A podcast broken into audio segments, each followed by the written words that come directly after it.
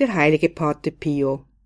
Der Kampf, der dem guten Werk, das man zu vollbringen beabsichtigt, vorausgeht, ist wie der Wechselgesang, der vor dem feierlichen Psalm steht. Nachzulesen in Pate Pio Guten Tag beim 29. Oktober.